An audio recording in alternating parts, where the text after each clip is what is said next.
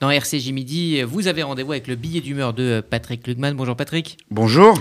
Alors c'est donc l'affaire Duhamel qui a retenu votre attention cette semaine.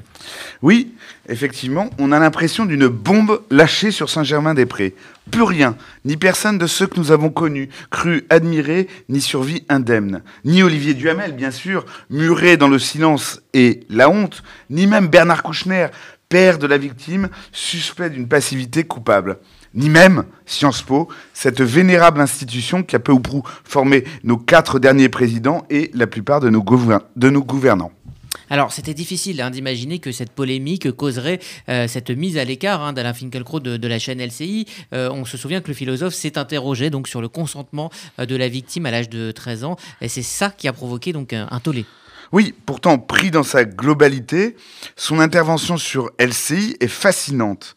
C'est un condensé, comme Alain Finkielkraut sait en faire, de raisons et de déraisons. Il commence par dire avec beaucoup d'intelligence le malaise né de cette accusation qui a été portée publiquement hors de la justice et alors que la justice ne peut plus être rendue vraisemblablement pour cause de prescription. Ça, c'est la partie raisonnable. Puis, il digresse sur la question du consentement et de l'âge, alors même que l'on parle d'un côté d'un enfant de 13 ans et de l'autre de son beau-père. On comprend bien qu'il a voulu s'étonner d'une condamnation où on a entendu tout le monde, sauf la victime et le mis en cause, mais de fait, c'est pas du tout ce qu'il a dit.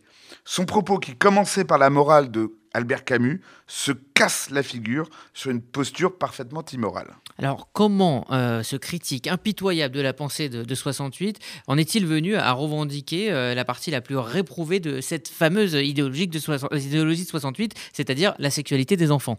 Bah, À ce stade, on a l'impression que ce n'est plus un acte manqué, c'est un suicide réussi. Alain Finkielkraut, qui est pour lui-même un, bourreau acharné, n'en est pas à son coup d'essai. Il va systématiquement chercher le scandale pour mieux s'insinuer comme la victime des réactions que éclats suscitent. Depuis 15 ans, Alain Finkielkraut a commis tellement de dérapages qu'il s'agit davantage d'une trajectoire que d'une sortie de route. S'agissant de la chaîne LCI qui ne pouvait l'ignorer, l'erreur n'était donc pas de le congédier, mais même peut-être de le recruter. Pourtant, il y a derrière ce satire de lui-même l'un des esprits les plus fins de notre époque. Et avant de polémiquer inutilement sur le racisme, le féminisme, aujourd'hui l'inceste, il s'agit de l'homme qui a peut-être écrit les plus belles pages sur la littérature, le totalitarisme, la langue et même l'amour.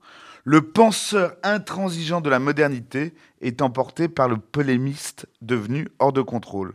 Et moi, j'en veux à l'uluberlu cathodique d'avoir attenté au professeur d'intelligence et de sagesse de notre jeunesse. Si on aime Finkielkraut, il faut le protéger de lui-même, lui prescrire d'urgence une mesure d'éloignement télévisuel et lui enjoindre, pour se sévrer et se sauver, de préférer définitivement le stylo au micro.